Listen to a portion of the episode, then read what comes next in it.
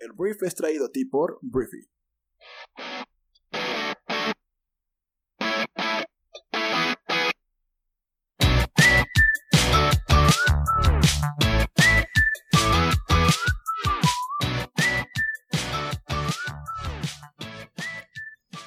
Bienvenidos, bienvenidas sean todos ustedes a esto que es el Brief, el podcast en el cual puedes informarte con las noticias más importantes del mundo en cuestión de minutos. Yo soy tu anfitrión Arturo Salazar, uno de los fundadores de Briefy, la plataforma que comparte contigo conocimientos, ideas e inspiración para que construyas la mejor versión de ti.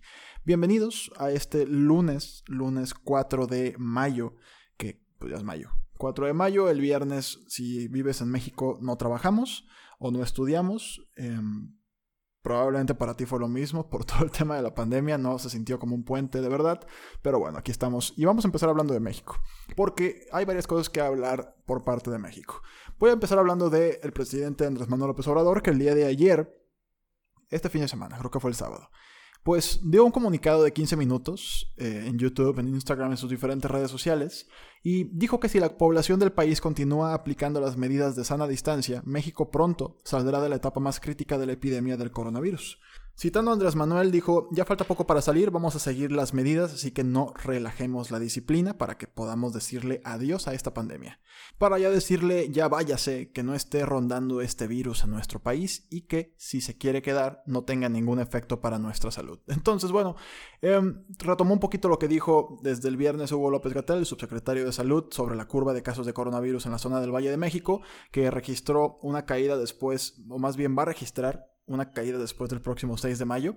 Ese es el pronóstico de los científicos del gobierno federal, que la parte más difícil de esto apenas viene y que a partir del 6 de mayo podríamos empezar a ver caer pues todo lo que es este brote o esta escalada por parte de contagios y por parte de personas fallecidas. Ya son más de 2.000 personas en México fallecidas, ya tenemos más de 20.000 personas infectadas y pues esto te digo viene la parte más fuerte, pero pues al parecer, según estos señores, el miércoles, que ya es el miércoles 6 de mayo, deberíamos empezar a ver pues una disminución en el brote y pues no sé, un pequeño camino, aunque sea lento, hacia la normalidad, que ya va a ser otro tipo de normalidad, pero eso es otra historia.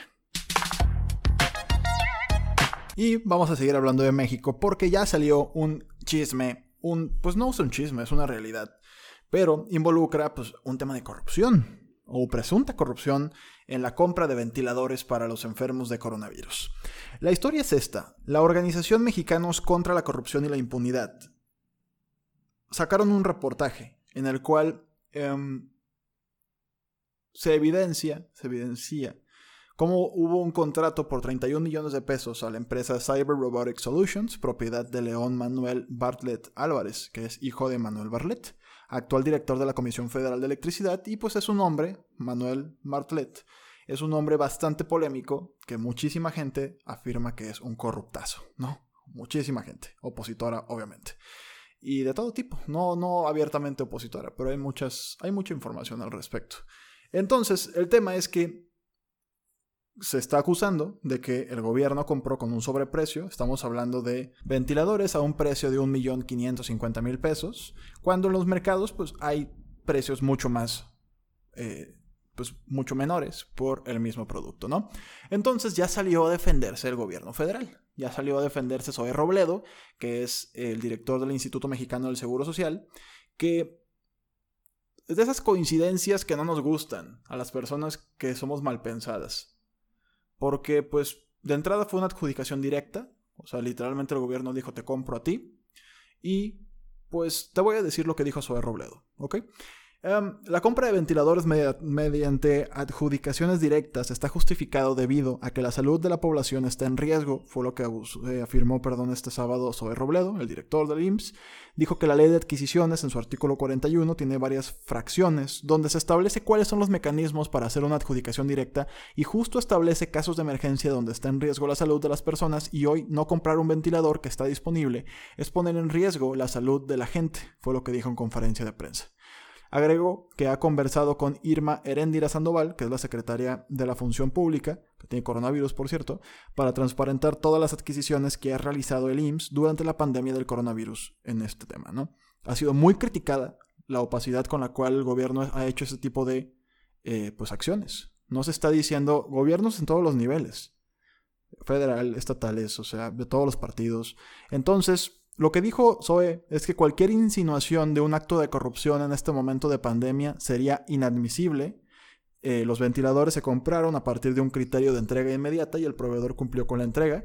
Los ventiladores ya los tenemos y están instalados en unidades del Seguro Social de Hidalgo, que es el estado donde todo esto sucedió, ¿no?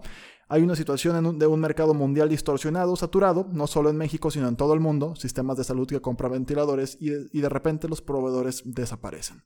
Entonces, este, este tipo de coincidencias son terribles. O sea, son terribles porque son de esas cosas que no nos gustan independientemente de quién es el partido. O sea, eso de que, ay, es que, pues, es una contingencia. Y pues la demanda es muy rara y, los proveedores de repente desaparecen y pues había disponibles y los compramos. Nos costaron el doble, pero ni modo, ¿no? O sea, es un tema de emergencia. Ese tipo de coincidencias no me gustan a mí. Probablemente no te gusten a ti. Este, pero pues dejan todo esto pues a la interpretación. Y no nos gusta, sobre todo en Briefy, el hecho de que pues la gente como que rasca hasta el fondo los términos legales y ah, es que la ley tal y el artículo y el inciso uno dice específicamente que este tema de contingencia nos permite hacer esto por estas condiciones y pagamos un sobreprecio porque así está el mercado coincidentemente. Qué curiosidad. O sea, ah, bueno, ya sucedió. Veremos si Mexicanos contra la corrupción y la impunidad sigue sacando de alguna forma reportes de este tipo que nos, nos, dan claridad, nos dan visibilidad de lo que está sucediendo. Te digo, el gobierno le urge y digo, algo bueno que hizo SOE es el llamamiento para que se publique, se transparente en dónde se está gastando la lana del gobierno en términos de salud, porque es una oportunidad increíble para robarte millones y millones de pesos. Ya hablando de gobierno, ya para terminar, que ya, ya hablamos mucho del gobierno, Ricardo Sheffield, el titular de la Profeco, dio positivo a coronavirus. El tema es que el lunes pasado estuvo en la mañanera con Andrés Manuel López Obrador. El funcionario dijo que la prueba se le hizo el pasado martes y el sábado obtuvo el resultado y pues esto pone otra vez en la mira pues el protocolo o el nulo protocolo que Andrés Manuel ha tenido de alguna forma al estar coexistiendo con las personas alrededor de él eh, pues en temas de coronavirus, ¿no? Entonces esperemos porque no nos conviene como país que nuestro presidente tenga coronavirus, tiene pues un cuadro en el cual eh, los doctores que lo cuidan dicen que no habría problemas si le da coronavirus, pero pues al final del día es un hombre eh, pues mayor que pues obviamente se le podría complicar em, pues la situación con una enfermedad de este tipo. Entonces por lo pronto Ricardo Sheffield pues está infectado y esperemos que Andrés Manuel López Obrador no esté infectado.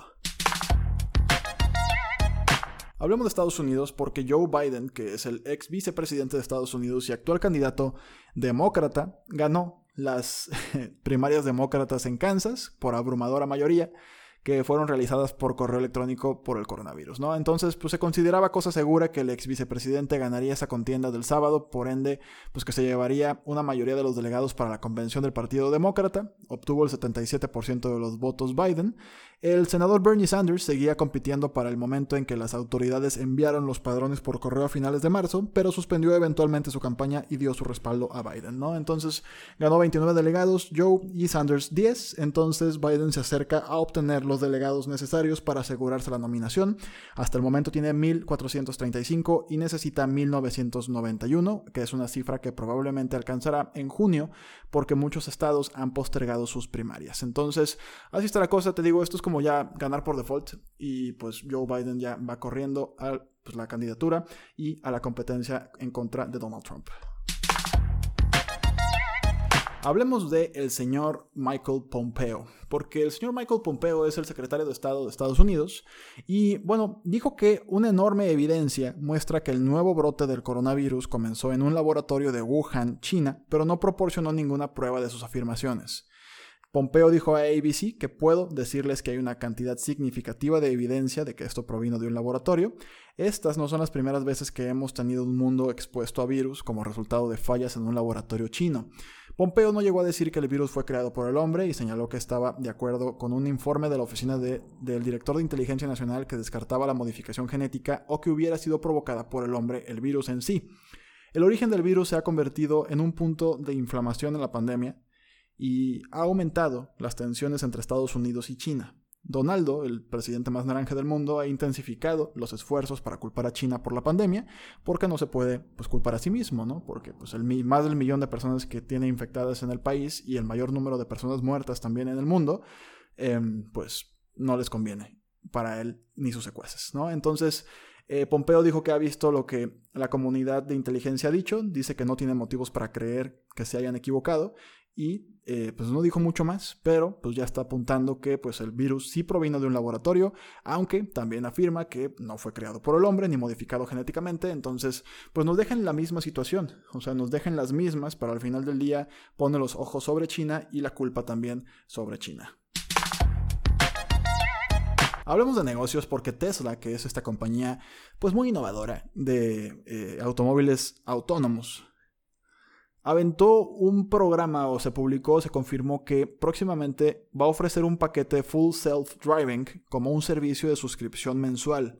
O sea, el paquete para que tu automóvil se maneje por completo de manera autónoma va a ser un servicio de suscripción como si fuera Amazon Prime, como si fuera Spotify, como si fuera Briefy, pero estamos hablando de eh, Tesla, ¿no? tu carro. Y bueno, este se había rumoreado ya durante la semana que la compañía estaba a punto de anunciar una posible suscripción de pago por el uso de su paquete autónomo y Elon Musk finalmente lo confirmó durante la conferencia de resultados del primer trimestre del año 2020, anunciando que espera ponerlo en marcha para finales de este año.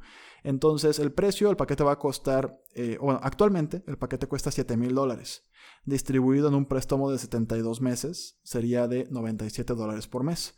Durante la conferencia, tanto Musk como el CFO de Tesla, que se llama Zachary Kirkhorn, enfatizaron que tendrá más sentido financiero comprar la característica que suscribirse a ella.